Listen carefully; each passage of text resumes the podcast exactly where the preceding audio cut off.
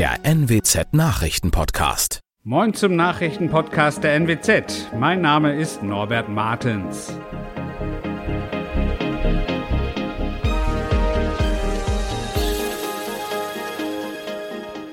Und das sind unsere regionalen Nachrichten. Corona-Übergangsverordnung soll ab Samstag gelten. Tausende Enercon-Windräder von russischen Hackern gestört und Polizisten in Stade sollen Impfpässe gefälscht haben. Eine Corona-Übergangsverordnung für Niedersachsen soll am Samstag in Kraft treten. Das sagte eine Regierungssprecherin am Dienstag in Hannover. Am Donnerstag soll die Verordnung im Sozialausschuss des Landtags vorgelegt werden. Viele Details sind dazu noch nicht bekannt. Aber nicht mehr enthalten sein sollen die Kontaktbeschränkungen für ungeimpfte. Nach einem Bund-Länder-Beschluss sollen ab 20. März, also Sonntag dieser Woche, bundesweit viele Corona-Schutzmaßnahmen entfallen, obwohl die 7-Tage-Inzidenz in Deutschland so hoch ist wie nie zuvor. Der Entwurf der Bundesregierung sieht aber auch vor, dass Länder Übergangsregeln bis zum 2. April festlegen können. Davon will Niedersachsen nun Gebrauch machen.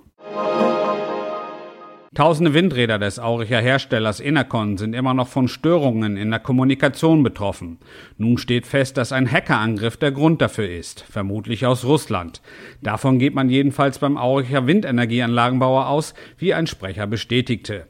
Zeitgleich mit dem Beginn des russischen Überfalls auf die Ukraine kam eine Störung bei rund 5800 Enercon-Windrädern auf. In Aurich geht man aber auch davon aus, dass der Cyberangriff auf Kommunikationssatelliten nicht Enercon selbst gegolten habe.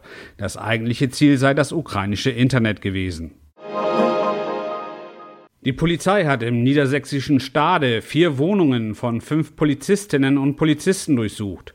Wie die Polizei am Dienstag mitteilte, stehen die fünf Beamten in Verdacht, Impfpässe gefälscht zu haben. Weil es sich bei den Verdächtigen um Beamte der Polizei Stade handelt, führt jetzt die Polizei Rothenburg die Ermittlungen.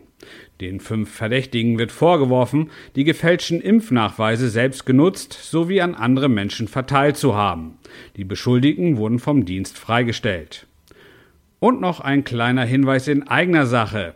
Wenn Sie weiterhin die aktuellsten Nachrichten aus dem Nordwesten als Push-Nachrichten auf Ihr Handy bekommen wollen, müssen Sie jetzt die NWZ-App aktualisieren.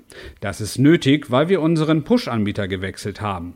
Auf unserer Homepage finden Sie ein Video darüber, wie Sie die NWZ-App aktualisieren können. Und auch weitere aktuelle News aus dem Nordwesten finden Sie wie immer auf NWZ Online.